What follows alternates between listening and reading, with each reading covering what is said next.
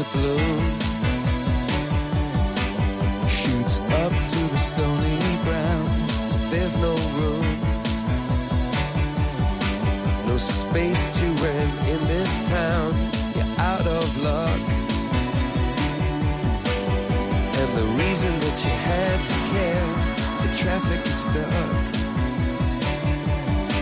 And you're not moving Comienza en Radio María Sexto Continente.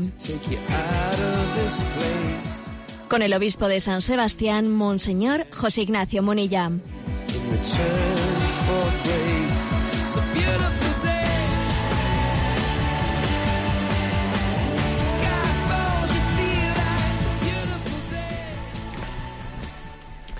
Un cordial saludo a todos los oyentes de Radio María. Un día más, con la gracia del Señor, nos disponemos a realizar este programa llamado Sexto Continente, que lunes y viernes realizamos en directo aquí en Radio María España. Pido disculpas por la voz, pero es que ha sido un fin de semana muy intenso. Ha sido un puente de la Inmaculada en el que hemos estrujado un poco estas cuerdas vocales. Por una parte, aquí hemos tenido en San Sebastián una gozosa ordenación sacerdotal el día de la Inmaculada y al mismo tiempo, pues un servidor he podido pues dirigir una tanda de ejercicios espirituales en nuestra diócesis y entonces eso, hemos exprimido un poco las cuerdas vocales y ya disculparéis que en este momento, pues bueno, os mortifique un poco con esta voz así un poco cascada. Pero bueno, quisiera que lo importante no fuese el altavoz, sino que quisiéramos que el altavoz, aunque un poquito descacharrado, el altavoz se haga eco de esa palabra de esperanza que nos anuncia que la llegada de Cristo es firme. Ayer un servidor en la predicación de, ese domingo en el que se hablaba del precursor, y yo también quisiera en este momento ser un poco precursor de esa llegada de, de Jesucristo, decía que no es lo mismo desear que esperar. ¿Por qué cuando vino el Señor fueron pocos los que le acogieron? Vino a los suyos y los suyos no le recibieron. ¿Por qué ese drama de que a pesar de haber sido largamente preparada su llegada siglos antes, sin embargo cuando llegó se encontró con una acogida tan pobre? Tal vez es porque es que confundimos desear con esperar. Una cosa es desear, que es soñar la llegada de una salvación, pero verdaderamente la espero, porque esperar es otra cosa. Esperar es tener eh, una firme convicción de que el amor de Dios no se va a hacer esperar y va a llegar, y entonces uno se pone manos a la obra y se arremanga y se pone a preparar el camino, a esborzar, ¿no? a esborzar ese camino de todo tipo de dificultades para su llegada. Es como cuando uno está esperando la llegada de un niño, dice, pues bueno, pues ya has preparado la habitación, la has preparado, has puesto los muebles para su llegada, quizás deseamos, pero no esperamos. Ese puede ser uno de los motivos por los cuales la llegada del, del Señor hace dos mil años no encontró la acogida que debiera haber acogido. Esperamos, perdón, esperamos, deseamos, soñamos, pero verdaderamente nuestra esperanza no es teologal, porque la esperanza teologal es capaz de, de suscitar una profunda conversión en ese momento de espera para la acogida. Bueno, pues eh, deciros que tenemos un sprint final, tenemos una, unos dos semanas últimas antes de, de la, de la, llegada del Señor y es una ocasión de oro para nuestra, para nuestra conversión. Nuestra sociedad consumista se ha comido el adviento, o sea, se lo ha comido, eh, pues eso, con toda su planificación de intentar adelantar, ¿no? Pues el consumismo antes, an, no digo antes que las navidades, antes que el adviento, ¿no?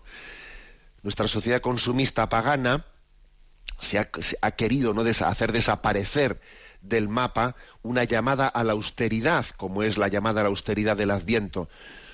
Pero no renunciamos a la llamada a la austeridad, porque la austeridad es casi la, la condición lógica, la condición lógica de aquel que se espera, se prepara para una gran, una gran llegada.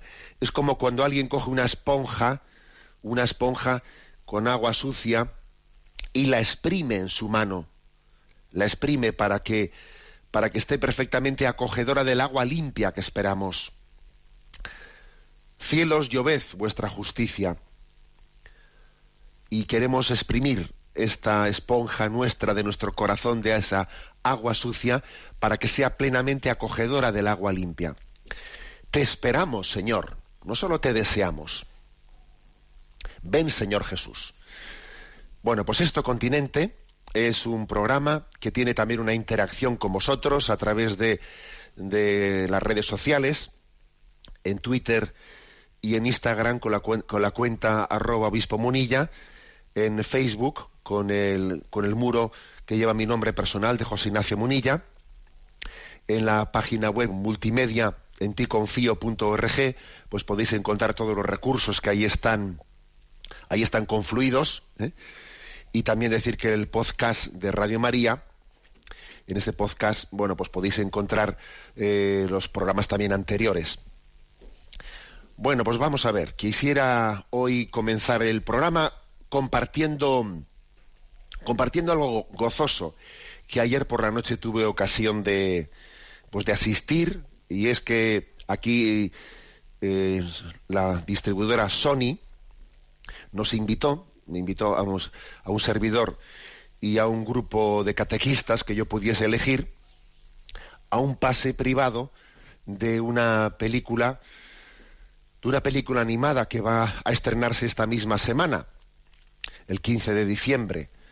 Es una película animada eh, que se llama Se armó el Belén. Se armó el Belén, si no me equivoco, me parece que también fue el título eh, hace tiempo de una de una película de Paco Martínez Soria, no sé si sería Se armó el Belén o Se montó el Belén, pero vamos, con este título de Se armó el Belén llega a España una producción de estas películas animadas dirigidas a, pues a la, al público familiar, pues en esta, en esta eh, semana, en esta Semana Santa, en estas Navidades. Bueno, ya me conocéis, no soy de los que, no soy ningún cronista de cine ni nada por estilo, pero lo vi ayer a la noche y dije, sí, lo voy a comentar en Radio María, porque es una alegría, es un gozo el que se hagan también producciones cinematográficas en las que el mensaje de la fe ¿eh? tiene un peso, o sea, tiene una centralidad tan grande y se puede acercar a las nuevas generaciones, ¿no? De una manera atrayente. Es un gozo comprobarlo. Como también me escuchasteis que hice una referencia a esa película de la cabaña, ¿no? Que también me impactó, una película de la cabaña en la que se hablaba, se, se, se mostraba el misterio de la Santísima Trinidad, del Padre, Hijo y Espíritu Santo de una manera sorprendente y recordaréis que también lo comenté aquí en antena. Bueno, pues en esta ocasión Permitidme un, breve comentario de Se armó el Belén. ¿eh? Se armó el Belén. Así a nivel de sinopsis, pues decir que es acercarse ¿no? al misterio de Belén desde la imagen de un burrito, un burrito al que le llaman Bo, un burrito pues que anhela una vida más allá de su rutina, que está ahí esclavizado en un molino en un molino pues moliendo grano y él sueña sueña pues con, con salir de esa esclavitud sueña con ser alguien importante está herido no pues en su en su autoestima porque es un burrito bajo ve los caballos grandes y él se ve eh, pues se ve muy poca cosa y, tiene ensoñaciones no ensoñaciones si yo pudiese pues eso estar entre los grandes caballos y ser alguien importante y sueña pues con la gloria humana, con la gloria humana. Entonces, la verdad es que ese burrito, Bo, pues es que es una, es una, una metáfora, ¿no? Yo creo que es una metáfora de, de, lo que somos muchos de nosotros, ¿no? Pequeños, heridos en nuestra autoestima y que sin embargo, pues bueno, pues es que no, la, gloria humana de nuestras ensoñaciones no es la solución, porque primero que es falso y segundo que, y segundo que si la alcanzásemos nos haría daño además, ¿no? Bueno, pues ese borrito es el protagonista de, de, que se mete, ¿no? Se mete en las escenas junto con otros animales con otros animales, se meten en la escena del nacimiento de Jesús.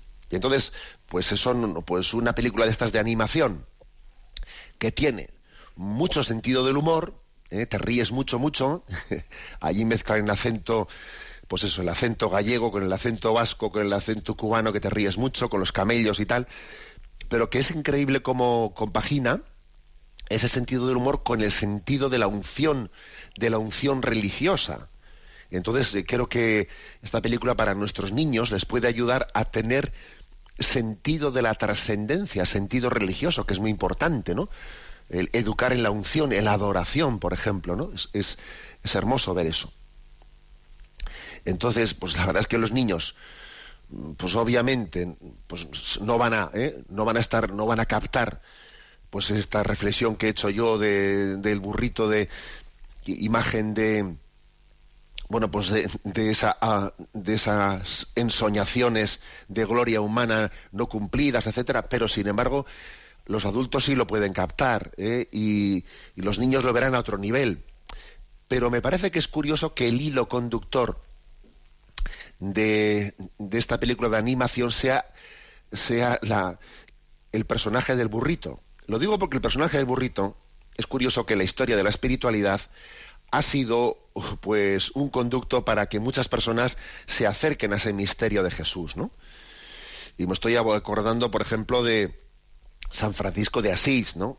Que, en esos animales que ponía junto al Belén, pues veía una llamada a la ternura humana. Me estoy acordando de San Juan 23, que decía él, ¿no? que cuando faltan los caballos nos toca trotar a los pollinos. ¿eh? Me estoy acordando de San José María, que se veía él reflejado en ese burrito que se acercaba a la adoración. La imagen del burrito, es curioso, es una imagen en la que todos, ¿no? Pero especialmente las almas sensibles, las almas que tienen conciencia de su pequeñez, pero que al mismo tiempo desean dar calor de vida, ¿no? Desean poner Dirá, Señor, yo soy poca cosa, pero aquí tienes este burrito a tu servicio, ¿no? Creo que es, es una imagen hermosa para acercarse a ese misterio. Bueno, en resumen, que me animo, después de haber visto ese pase, ese pase que ayer nos ofrecieron aquí en San Sebastián, de la película Se armó el Belén, yo os recomiendo, ¿no? Me parece que es una película para las Navidades buenísima, muy buena pues eso, cuántas veces eh, las ojalá no también esta película después de que pase por el cine cuando llegue cuando se ya esté eh, desclasificada en los cines o como se llame eso pues pase también a las televisiones y luego pase también a ser un clásico para para toda la familia y especialmente para para los pequeños. Se armó el Belén ¿eh? pues eso. Y hablándose de se armó el Belén se armó el Belén paso a hacer otro comentario, que no sé si es si armó el Jerusalén, ¿eh? porque de, Belén a, a, Jerusalén ¿eh?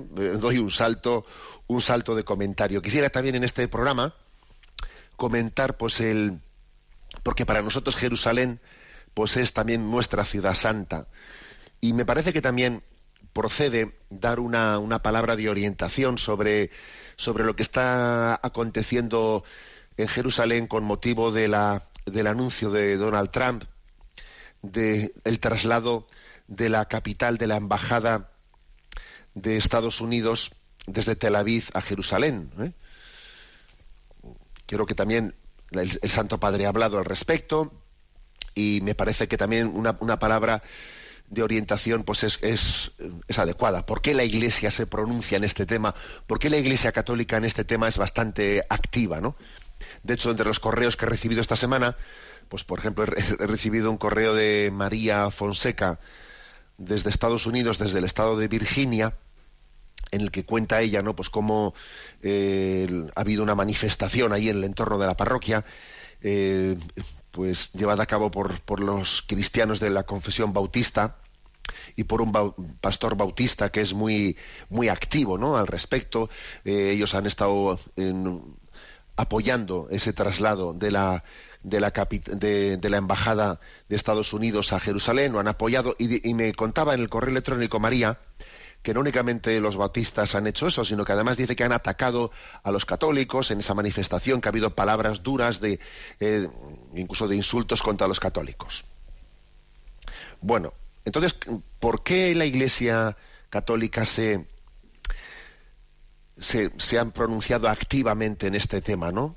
Pidiendo el respeto a las resoluciones de, de, la, de la ONU, etcétera, etcétera. Bueno, primeramente, una breve, una breve explicación o presentación histórica de cómo está el tema legalmente. ¿eh? Porque después de que eh, en la historia, después de que el, Imperio Otomano se había deshecho y allí había quedado pues una especie de lugar eh, en el que faltaba por confluir y, ordenar, ¿no? Y ordenar la configuración de política y de los estados de lo que nosotros llamamos aquellos lugares la Tierra Santa, después de concluida la Segunda Guerra Mundial, ¿eh? en el año 1947, en la ONU se tomó, se tomó pues, eh, la decisión de crear dos estados, un estado israelí y otro estado palestino, y que Jerusalén no estuviese ni en uno ni en otro, ¿eh? que fuese una ciudad que tuviese pues un estatuto internacional, ¿eh? un estatuto internacional bajo la supervisión de las, de las Naciones Unidas, ¿no? Y esa fue la solución que se planteó en aquel momento, ¿no? Se votó en el año 1947 y fue mayoritariamente ¿no? un, un voto favorable. Hubo creo que 14 votos contrarios todos prácticamente de los países árabes que se resistían porque tenían miedo de que si se formaba el Estado israelí, pues no iba a haber paz y comenzaría, bueno, pues, pues, pero vamos, se aprobó, se aprobó la creación de dos estados y que, y, que Jerusalén tuviese pues un estatuto internacional que fuese un poco como la, ciudad de todos, para entendernos, ¿no? La Iglesia Católica le pareció también, eh, le pareció una solución muy buena porque desde el punto de vista religioso, pues Jerusalén es, es la ciudad santa, pues tanto para cristianos como para musulmanes y como para judíos.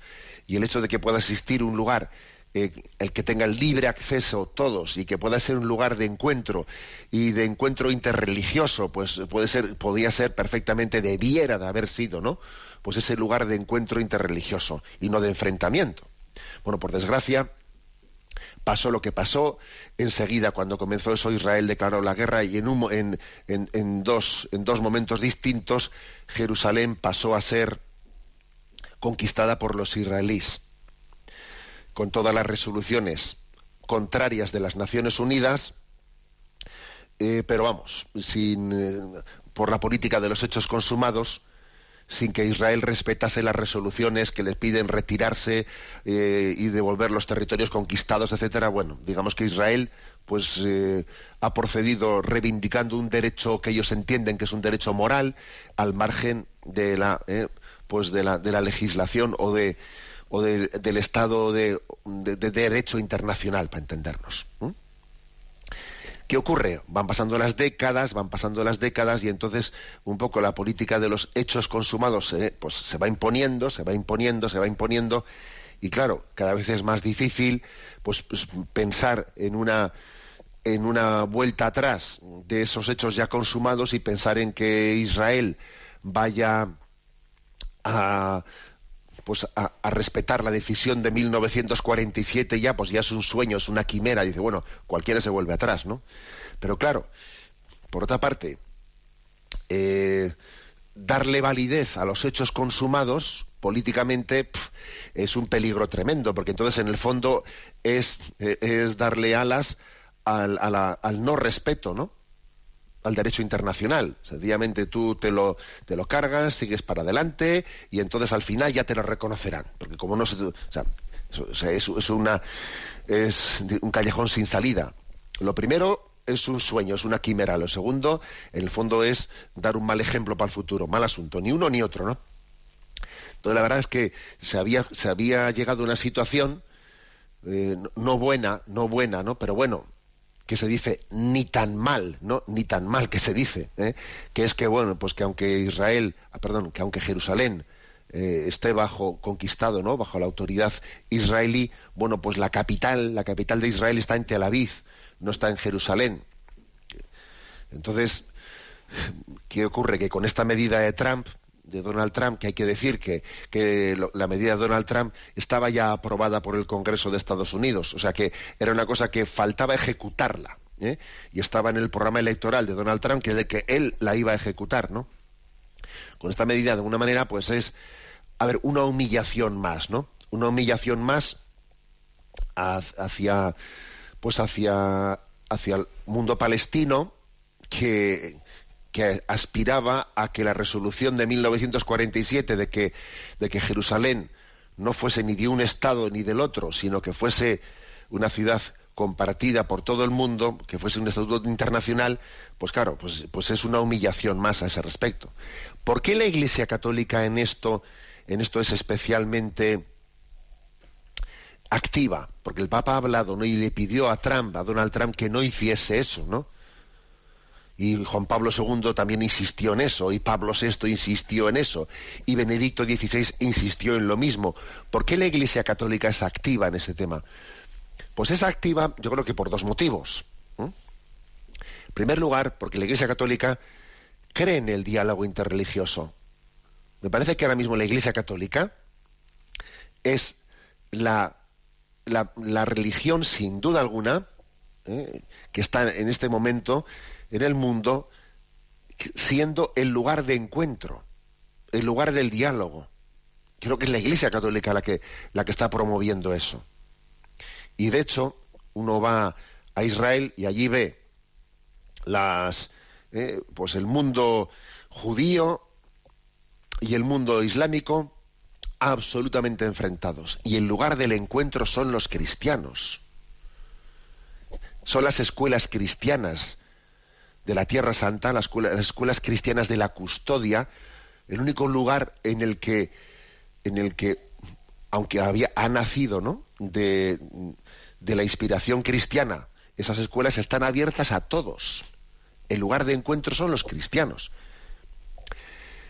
Y en segundo lugar, el motivo por el cual también en esto es especialmente ¿no? beligerante, bueno, o activo, hay que decir, ¿no? Activo la Iglesia Católica, es porque hay que decir que mm, primero también por un argumento de justicia, obviamente, porque es que empezar a decir quién tiene un derecho moral, esta tierra era mía antes que la tuya, porque a mí me echaron de aquí hace dos mil años y ahora has venido tú y tú viniste después. A ver, no se puede hablar en esos términos, como diciendo que alguien que lleva dos mil años en una tierra, yo estaba antes que tú. No se puede hablar en esos términos.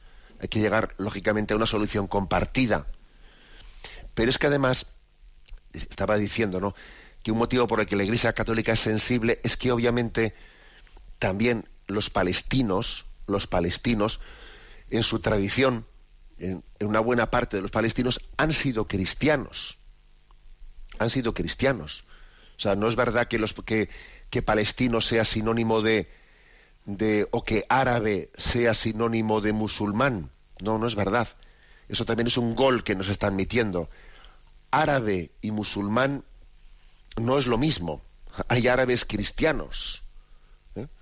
Y de hecho existen todavía, ¿no? A pesar de que estamos haciendo con, todo esto que está ocurriendo, lo que está ocurriendo es que a los cristianos palestinos están siendo espantados de aquella tierra, porque se quedan como un sándwich, ¿no? Se quedan en medio de un sándwich.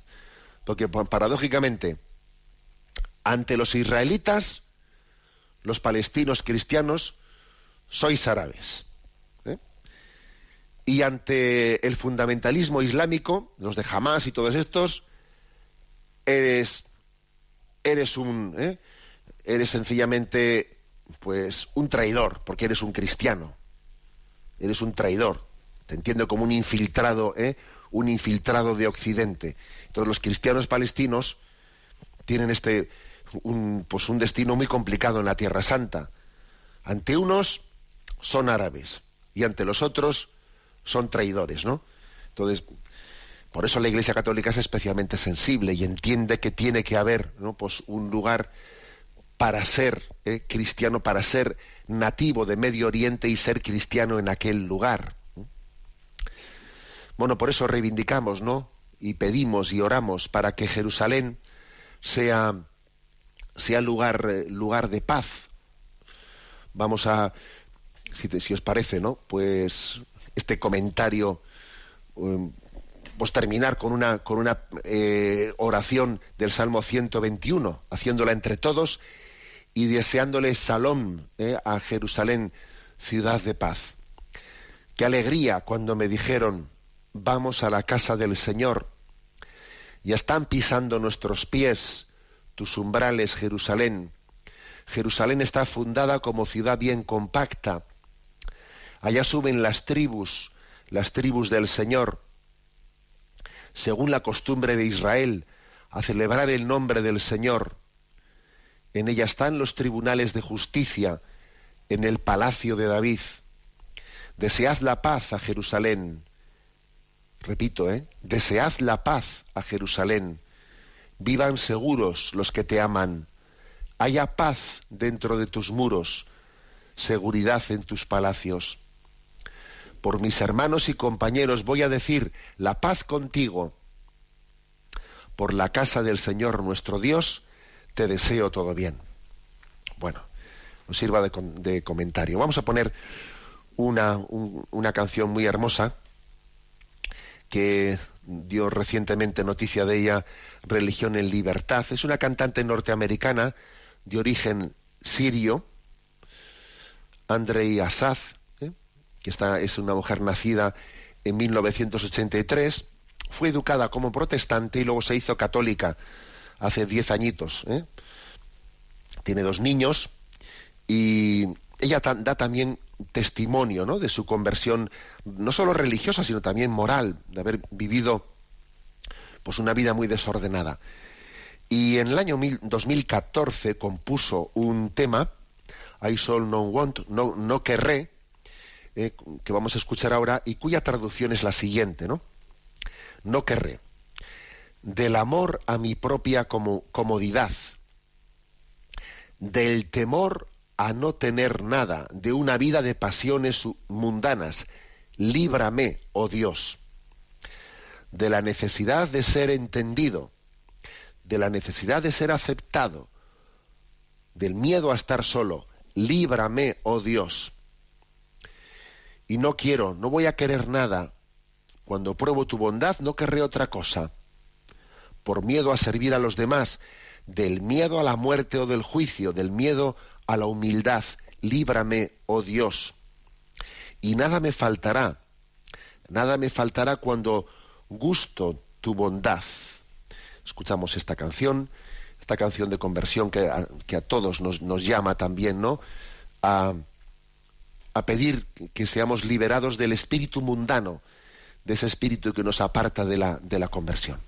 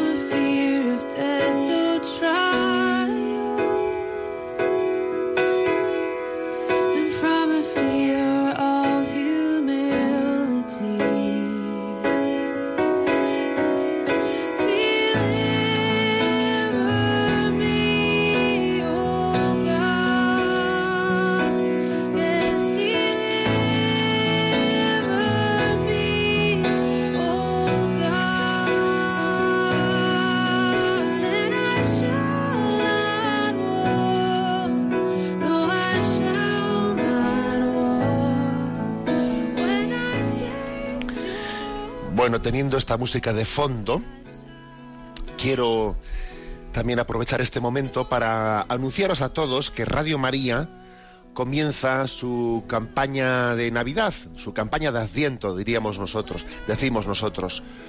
Nuestra campaña de Adviento preparando la llegada del Señor. Dos suelen ser los momentos principales en los que Radio María, ¿no? Pues tiene su, o sea, hace unas llamadas especiales a nuestra colaboración para el sostenimiento de Radio María, que son el mes de mayo y esta campaña de, Navidad.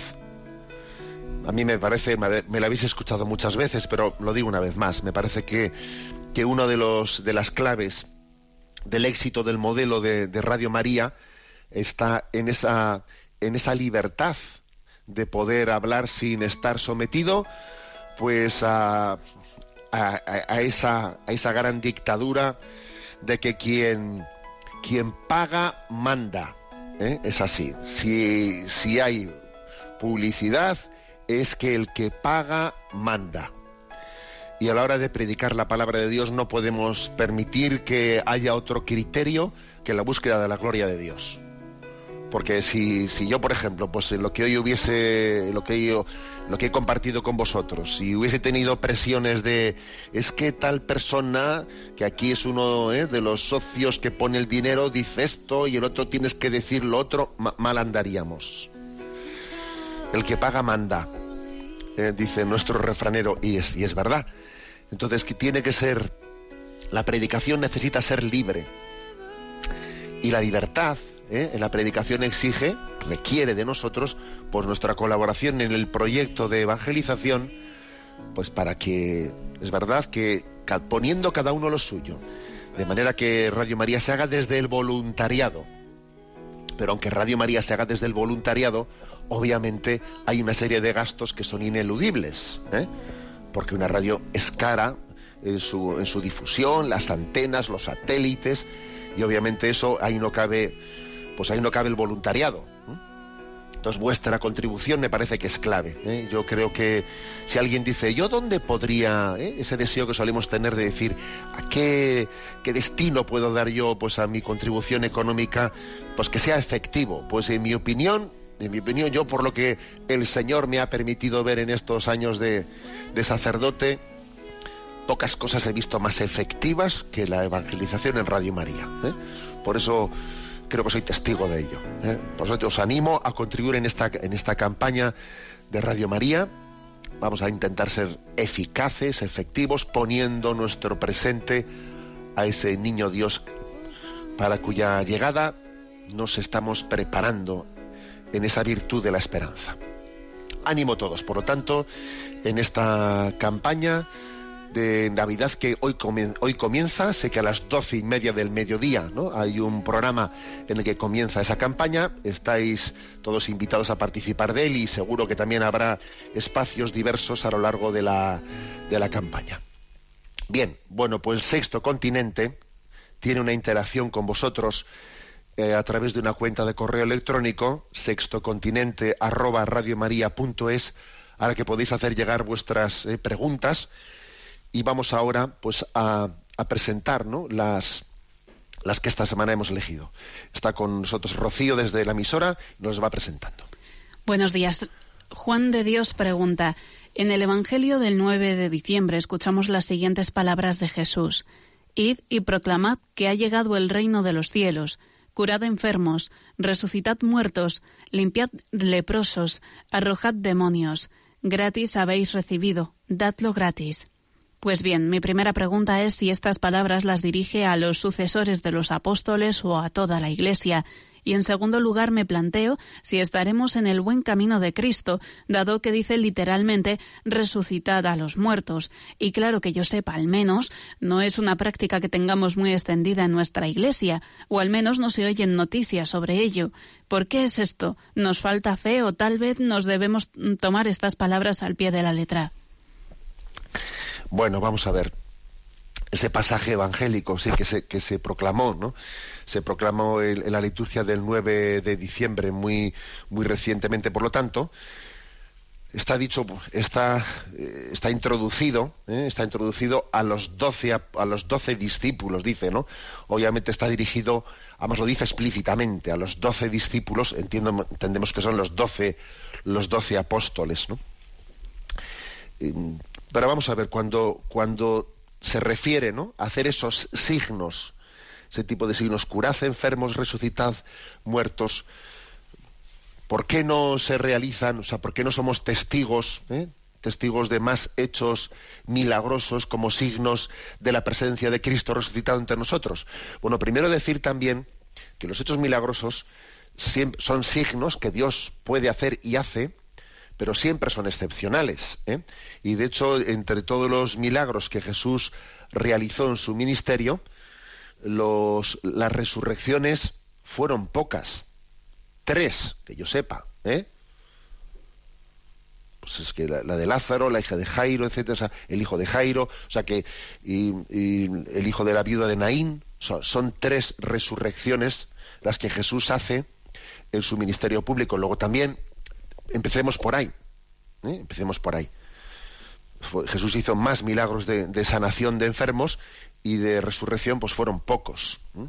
Luego, los signos, signos son en los hechos de los apóstoles, la primera comunidad cristiana, eh, los apóstoles hicieron también algunos signos de curación de enfermos, algún caso también tenemos de resurrección en hechos de los apóstoles, pero también es un, un caso excepcional, bueno, excepcional, o sea, quiere decir que que, así como son tres las, los hechos de resurrección en, los, evangelios, en, los hechos de los apóstoles, los apóstoles realizaron uno, un caso, si no me equivoco, ¿no?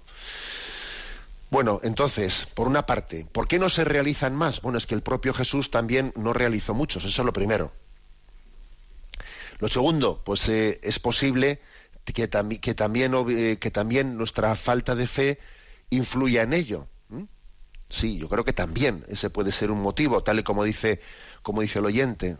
Aquí la autocrítica tenemos que estar siempre abiertos a ella, porque también ese tipo de ese tipo de hechos suelen acontecer no solamente en el ejercicio ordinario del ministerio apostólico de la Iglesia, sino suelen acontecer cuando ese, ese ministerio apostólico pues está ligado a, a santos pero vamos, santos con nombre y apellido que, lo han realizado y Dios les ha dado el don de realizar eh, pues eh, esos signos. Eh, o sea que cuando el ministerio apostólico está pues está siendo vivido en la vida de un santo, pues eso acontece con más frecuencia. Luego lo de la autocrítica es necesario, ¿no? Y también, también creo que otra clave de interpretación está en el hecho de que pues en los evangelios Jesús eh, mm, cuando habla de estos milagros, nos los presenta como signos, signos de la, especialmente el Evangelio de San Juan, ¿no? Nos los presenta, o sea, son acontecimientos reales en los que Dios ha intervenido en la historia, que son signos de, de otra sanación más profunda que el Señor quiere realizar en nuestra alma. Y digo más profunda, porque claro, ¿eh? no olvidéis que las personas que sanan milagrosamente de una enfermedad, incluso los que resucitan, ¿eh? después de haber muerto, luego vuelven a enfermar o vuelven a morir. O sea que en el fondo es una sanación transitoria, temporal, que el momento en que la reciben supongo que, les parecerá ¿eh? pues impresionante, pero claro, luego cuando vuelven después a enfermar y a morir, bueno, la cosa igual no les parecería tan impresionante. A ver, subrayo que lo importante del signo es lo que significa, porque también ese signo de sanación es transitorio. Aquí lo importante es lo definitivo, lo definitivo, ¿no? Y lo definitivo es el nacimiento de la vida eterna. Lo definitivo es, es vivir en gracia. O sea, lo definitivo es la curación de nuestra alma que nos dispone al encuentro definitivo con Dios. Esto, esto también hay que subrayarlo. ¿eh? No vaya a ser que cuando el dedo se apunta al cielo, el necio se quede mirando, en el dedo, se quede mirando al dedo y no al cielo, a donde apunta. Bueno, o sea, quiere decir que yo creo que la que la pregunta del oyente pues tiene tiene que tener también una respuesta pues pues no, simple, ¿no? No simple, sino compleja. Adelante con la siguiente cuestión. Una oyente plantea lo siguiente.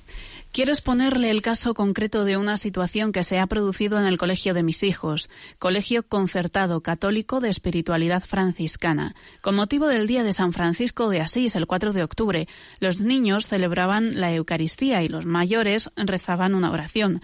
El colegio es eh, un colegio donde hay bastante alumnado de origen marroquí, rumano y demás nacionalidades y etnias como la gitana. Por tanto, las familias de alumnos que profesan, profesan diferentes religiones. Pues bien, este año, además de la oración de San Francisco, Señor, donde hay odio, ponga yo amor, han leído una oración musulmana por parte de uno de los sacerdotes de la comunidad. La oración invoca a Alá y hablan de la paz entre hermanos y de que Dios nos crea a todos y debemos buscar la paz.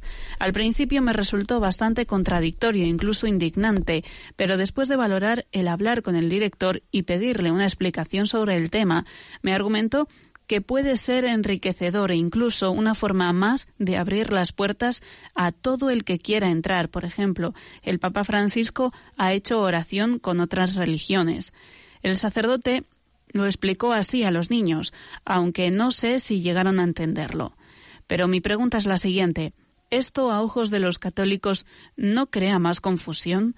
Y sobre todo en los niños, la idea de que puedan transmitirse que da igual la religión, el caso es amar a un Dios único, al que unos llaman Alá y otros Dios y otros Jesús. Además, ¿no implica ya suficiente abrazo a todos la propia oración de San Francisco que invoca ser instrumento de la paz?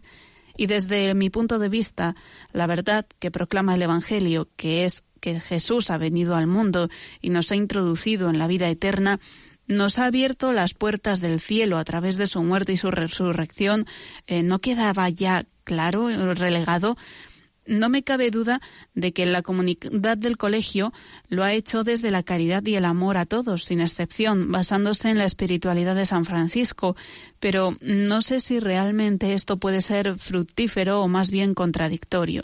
Muchas gracias. Bueno, vamos a ver. Digo, digo mi opinión. A mí me parece que que a la hora de hacer signos, ¿eh? signos en los encuentros interreligiosos, o a la hora de, educar también, ¿no?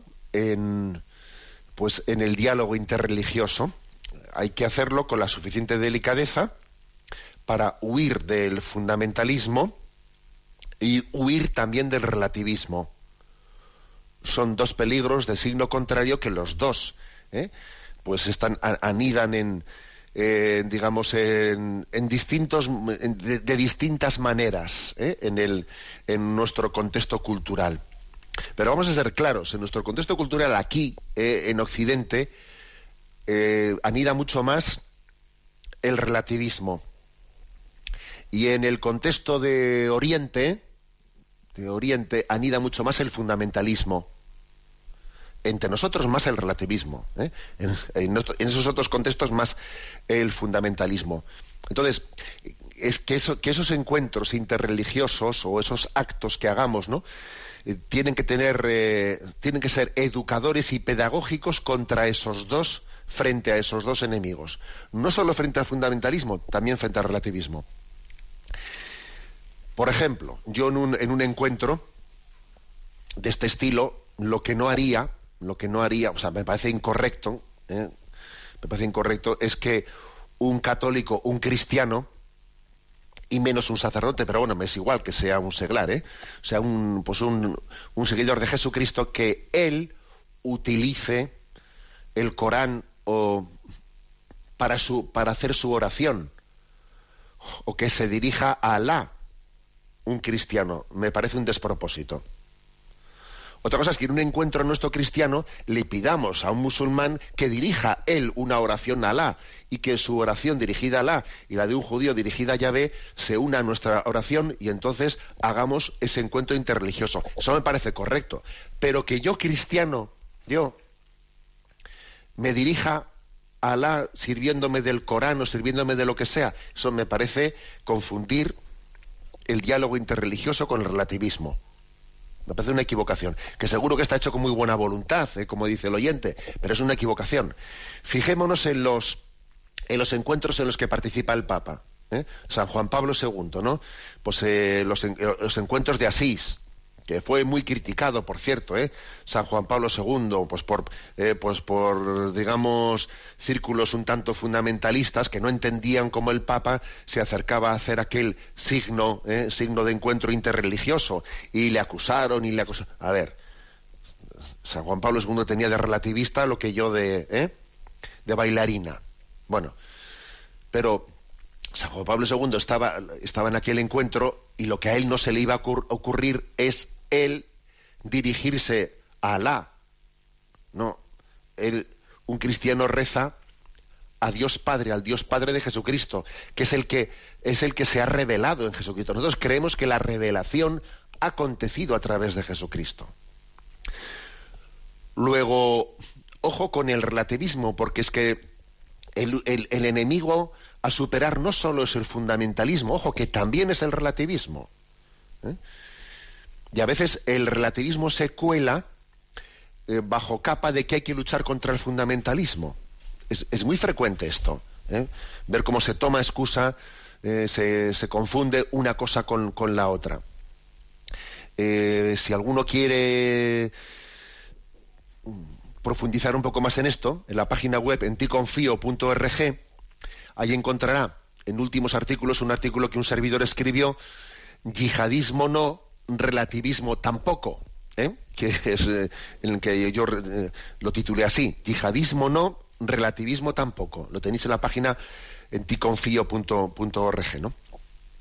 Entonces creo que este es el matiz que hay que hacer. Yo no he visto jamás en un encuentro interreligioso que un papa, que incluso no únicamente cuando lo hacemos en nuestra casa, incluso cuando el Papa va a una sinagoga o el Papa va a una mezquita, a ver, lo que el Papa no va a hacer es dirigir una oración a la...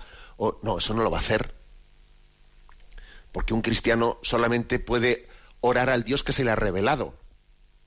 Y a partir de ahí construir en común pues de, la fe en un único Dios, etcétera, pero obviamente nosotros creemos que, que tanto el Islam pues como eh, pues el mundo judío todavía está pendiente de conocer la revelación realizada en Jesucristo. Entonces, el encuentro interreligioso no deja en el como no deja arrinconado en la cuneta como si no como el tema ese de la revelación de Jesucristo es una cuestión menor indiferente que qué más dará qué más dará lo de que si Jesús es el revelador del Padre o no. No no qué más dará no eso no se puede dejar a un lado. Eso sería caer en el relativismo. Bueno esta es un poco eh, la, respuesta adecuada que creo que hay que dar al, eh, al oyente. Adelante, Rocío, con otra pregunta. Un oyente plantea que unos amigos suyos que están divorciados han empezado una vida en común de la que ha nacido una hijada de cinco años. Ahora, dice, nos han dicho que se casan por el juzgado. ¿Cree que debemos asistir? Le agradecería su opinión al respecto, eternamente agradecida. Bueno, esta es una pregunta que suele llegar con frecuencia a este programa ya desde hace tiempo y al del catecismo de la Iglesia Católica, etcétera, etcétera, ¿no? A ver, en conciencia, cómo debe de actuar uno cuando es eh, invitado pues a una boda por lo civil en la que se casa un divorciado con otro y con otro y un lío y, uno entiende que está siendo invitado pues a una unión que no es conforme, ¿eh? que no es conforme, que es contradictoria con el mandato que Jesucristo dio pues de, la unión indisoluble del hombre y de la mujer, y entonces uno es invitado ahí, ¿y qué debe de hacer? ¿no? ¿Cómo, cómo debe de comportarse? ¿Debe de, de objetar en conciencia y no asistir? ¿O sería eso una falta de, de delicadeza? Bueno, y se produce pues un conflicto, ¿no? Pues una vez más, aquí vuelvo a insistir en lo anterior, o sea, aquí tiene que haber un equilibrio. La postura católica es equilibrada, ¿eh? es equilibrada y tiene que preservar dos cosas. Tiene que preservar la caridad y tiene que preservar la verdad. Entonces la, la, tentación es, pues, romper con alguna de estas dos y quedarme solo con una. Uno tiene que, que, que en la postura que tome, la postura que tome tiene que conjugar ambas cosas. La Iglesia no le va a dar a un católico un consejo de decir, vete, no vete, haz esto, vete a esto, vete, no, vayas a esto, pero vete a la comida. No, no, no. A ver, eso la Iglesia no, no va a entrar en esa casuística de cómo proceder. Será cada uno el que tenga que tomar una decisión en conciencia de cómo proceder, porque solamente él conoce la situación concreta de las relaciones humanas, cómo las tiene planteadas, y será cada uno el que tiene que tomar esa decisión en conciencia. Ahora bien, a la hora de tomar esa decisión en conciencia, tiene que tomar, tiene que tener en cuenta estos dos factores, ¿no?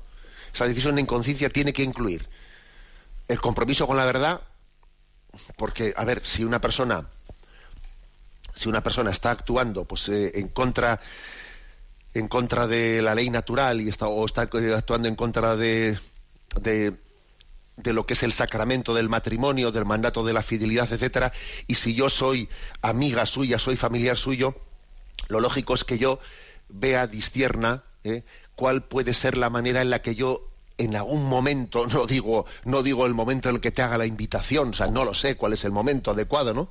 En el que yo pueda también darle una palabra de, de orientación, de decirle, oye, tú esto lo, no sé, lo has pensado, lo has tal, quieres que yo te, no sé, pues te, te, encamine hacia un sitio, le dejo un libro, o sea, no, o sea, no lo sé exactamente uno cómo puede, puede también en la relación con los demás hacer una, ¿eh? Pues o sea, orientar hacia la verdad. Y al mismo tiempo también que, eh, que lo hace, ¿no? Y uno, y uno, pues igual no, todo, no todas las formas, no todas las situaciones son las mismas. Cada uno ve cuáles son sus posibilidades dependiendo del tipo de relación que tenga con esa persona. Y también tiene que tener caridad. O sea, tiene que transmitirle que, que te quiero y te deseo lo, y te deseo lo mejor. ¿eh? Te deseo mejor que, creo que verdaderamente lo mejor está en la voluntad de Dios, pero por decirte la verdad, no quiero, eh, no quiero de otra manera hacerte un signo que, que va a parecer que te ofenda. A ver cómo conjugo ambas cosas. Es decir, que la letra y la música tienen que intentar estar, estar conjugadas, porque si yo tengo una buena letra, pero la música es mala, al final lo que transmito está distorsionado, ¿no? Si tengo una letra que es la letra de la verdad, pero la música no es, la de la caridad, el canto es malo. Ahora, si tengo una música preciosa, pero la letra es falsa, mal asunto también. Luego vuelvo al asunto. Ahora, cada uno tendrá que tomar un discernimiento en el que vea cómo conjuga verdad y caridad. Y no puede haber una especie de receta casuística ¿eh? pues para todo el mundo, porque las situaciones son diversas y distintas. ¿eh? Y cada cristiano católico pues tiene que, que formar bien su conciencia, eh, orar, ponerse en presencia de Dios, también quizás pues en el seno de en el seno de la familia, pues hablarlo, cuál es qué es lo prudente, qué no es lo prudente, de qué manera podría ser, bueno, pues y llevar adelante no pues pues ese testimonio nuestro ante situaciones como complejas como estas. Bien, tenemos el tiempo cumplido. Me despido con la bendición de Dios Todopoderoso, Padre, Hijo y Espíritu Santo. Alabado sea Jesucristo.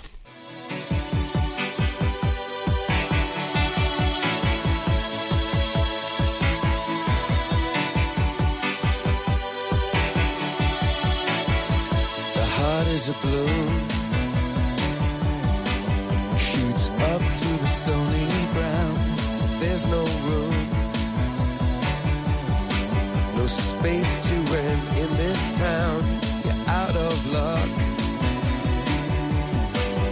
and the reason. reason that you had to care. The traffic is stuck.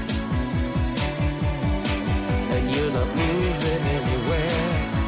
You thought you found a friend. Han escuchado en Radio María Sexto Continente, un programa dirigido por el obispo de San Sebastián, Monseñor José Ignacio Monilla.